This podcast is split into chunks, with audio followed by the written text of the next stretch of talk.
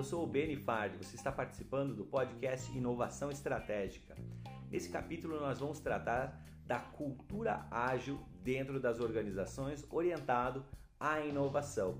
Pois bem, todas as companhias de forma inevitável, os quatro cantos do planeta estão buscando inovar. E um dos grandes desafios da inovação estratégica está orientado a talentos, pessoas. Fazer com que pessoas possuam ferramentas, programação mental e também abertura de espaço para serem criativos e inovadores. Entretanto, um dos maiores desafios das companhias está justamente em como fazer com que haja essa ambidestria da cultura organizacional, ou seja, a capacidade de cuidar do core business ao mesmo tempo em que talentos buscam inovar em parte do seu tempo, de forma a trazer resultados de curto, médio e longo prazo estabelecendo padrões e medindo performances. Companhias precisam ter essa orientação porque é assim que se promove o que é chamado de processos de melhoria contínua e também o alinhamento para a estratégia corporativa principal. Métodos ágeis são especialmente ferramentas que permitem fluir o que nós chamamos de mindset criativo ou a programação mental criativa.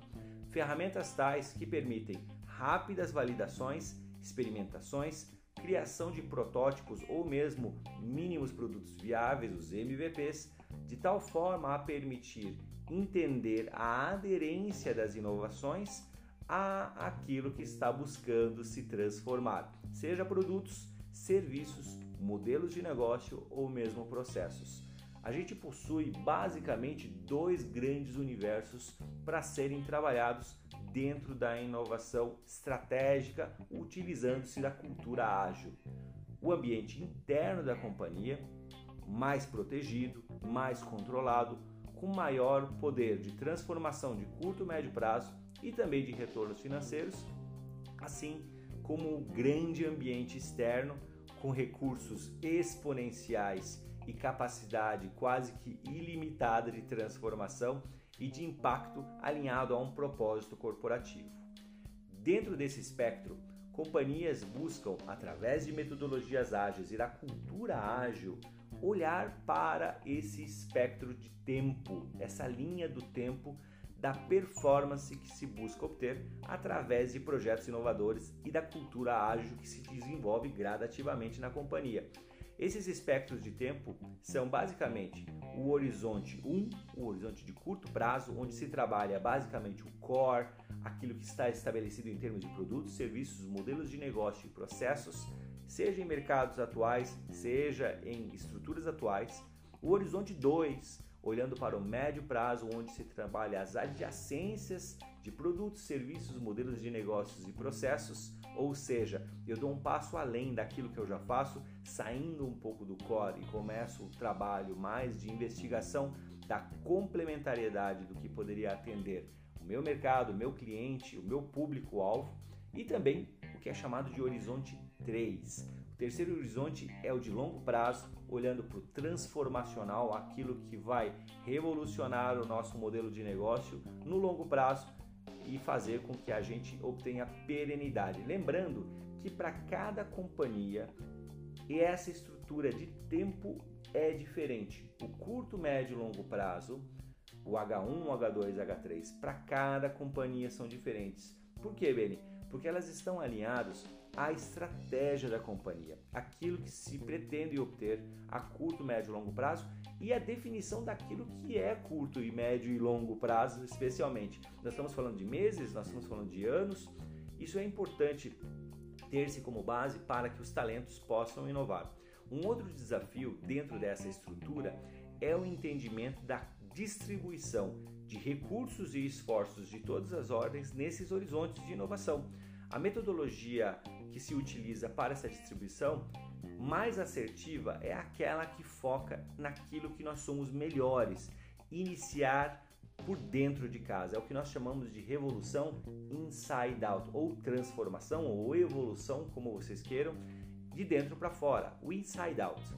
A gente começa olhando muito para o horizonte 1 dentro das companhias e isso muda de empresa para empresa, corporação para corporação, para que os talentos possam ganhar força, coragem e experiência para evoluir para os próximos dois horizontes, o horizonte 2 e o 3.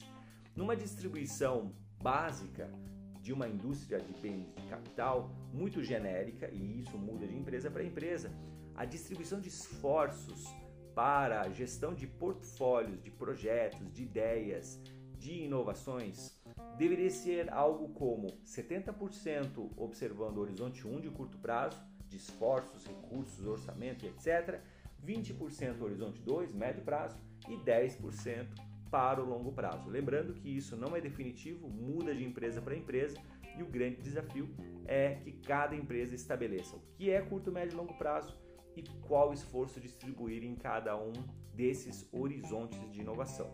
Lembrando que o elemento chave de toda essa evolução da cultura organizacional, observando metodologias ágeis e uma cultura ágil de inovação, são pessoas. O pilar central da transformação digital, o pilar central da nova economia. Pessoas empoderadas, treinadas, capacitadas com mindset, toolset e skillset para que possam apoiar a empresa, a sua companhia a inovar. Dentro desse espectro, a ambidestria é elemento chave para se alcançar o sucesso dentro de projetos de inovação. A ambidestria organizacional observando a inovação basicamente é concentrada ou focada em dois pilares: o pilar de exploração, no sentido de obter recursos, exploit em inglês, e o de exploração também, mas no sentido de descoberta, de olhar para o futuro. As duas terminologias, exploit e explore, têm a mesma tradução no português, mas diferentes entendimentos. Basicamente, o exploit foca naquilo que nós já conhecemos e que traz resultado de curto, médio prazo de forma mensurável. O Explore olha mais para a descoberta, olha mais para aquilo que está por vir e aquele passo que nós podemos dar rumo ao desconhecido para transformar produtos, serviços, modelos de negócios e processos em algo que gere valor de curto, médio e longo prazo para a companhia. Nós também precisamos observar o horizonte de inovação com o viés de interno e externo. Se a minha companhia é uma empresa essencialmente B2B, business to business, eu preciso observar qual é a minha capacidade de levar inovações porta para fora, né? me relacionando com esse grande universo de clientes é, que são potenciais, referenciais e etc. Pode ser que eu esteja ligado a uma cadeia produtiva que eu tenha pouca capacidade de inovar porque eu faço parte do meio da cadeia produtiva e eu não consigo ter esse poder de transformação lá na ponta.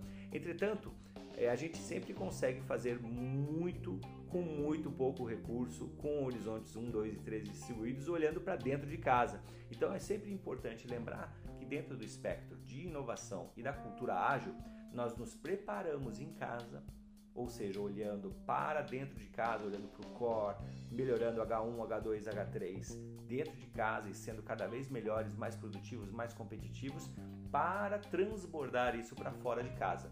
Aí, um momento que esse estrutural se forma, talentos tomam coragem também para tomar é, risco e inovar da porta para fora, tal como uma escada, nós vamos subindo degrau a degrau dentro da companhia e a cultura ágil é esse grande caldo cultural, esse grande elemento transformador que permite, através de metodologias ágeis, haver a transformação. O papel da companhia basicamente é fazer com que haja uma estratégia mãe, uma, um norte verdadeiro, aquilo que se quer a curto, médio e longo prazo, o estabelecimento de processos no nível tático da companhia, né? E o empoderamento, especialmente de pessoas, treinamento de pessoas, empoderamento, aculturamento e a liberdade para que a inovação estratégica seja fluida na base da companhia. Olhando para a pirâmide organizacional, o estratégico determina o norte verdadeiro e acompanha através de governança todo esse desenvolvimento o nível tático observa de que forma que isso vai ser medido, essa performance, e controla todos os seus meandros e desdobramentos, e o operacional, de forma fluida, transborda a inovação nas mais diversas áreas, com os mais diversos talentos, olhando para todas as áreas da companhia. Nós podemos sim inovar em todas as áreas e isso não cabe a apenas o departamento de inovação. A inovação e a criatividade estão em todas as pessoas, todos os talentos. Basta que nós possamos descobrir quem são essas pessoas através de assessments, através de programas de inovação, através de engajamento e trazê-las para o centro da operação em cada área, em cada departamento, fazendo com que haja uma pluralidade, uma heterogeneidade, uma diversidade e uma divergência construtiva dentro da companhia para que a inovação aconteça. E dessa forma, a companhia cria o que nós chamamos de rede de proteção para que os inovadores possam criar, possam inovar e trazer resultados e performance para as organizações. Esse é um dos elementos chave para a inovação estratégica dentro das companhias, utilizando-se de metodologias ágeis e implementando a cultura ágil. Cultura organizacional não é algo que evolui da noite para o dia, mas pode sim ser evoluída através de um intenso trabalho do Departamento de Recursos Humanos, de uma visão estratégica do topo da companhia e do protagonismo de todas as áreas das empresas que estão envolvidas nessa cadeia, seja upstream, seja downstream, para que haja inovações de curto e médio e longo prazo dentro do horizonte 1, core business, do horizonte 2, adjacências e do horizonte 3, a transformação do mercado ou do negócio. Pois é, é isso. Basicamente, observando cultura ágil, nós podemos trazer essa visão e uma série de outros insights em outros capítulos que nós trabalharemos com certeza com vocês nos próximos capítulos. Meu muito obrigado a você que nos acompanhou nesse podcast. Fica o meu abraço e também o pedido para que você continue conosco nos próximos episódios nesse canal e nos demais no benefard.com. Esteja conosco, meu muito obrigado, um grande abraço e até o próximo episódio.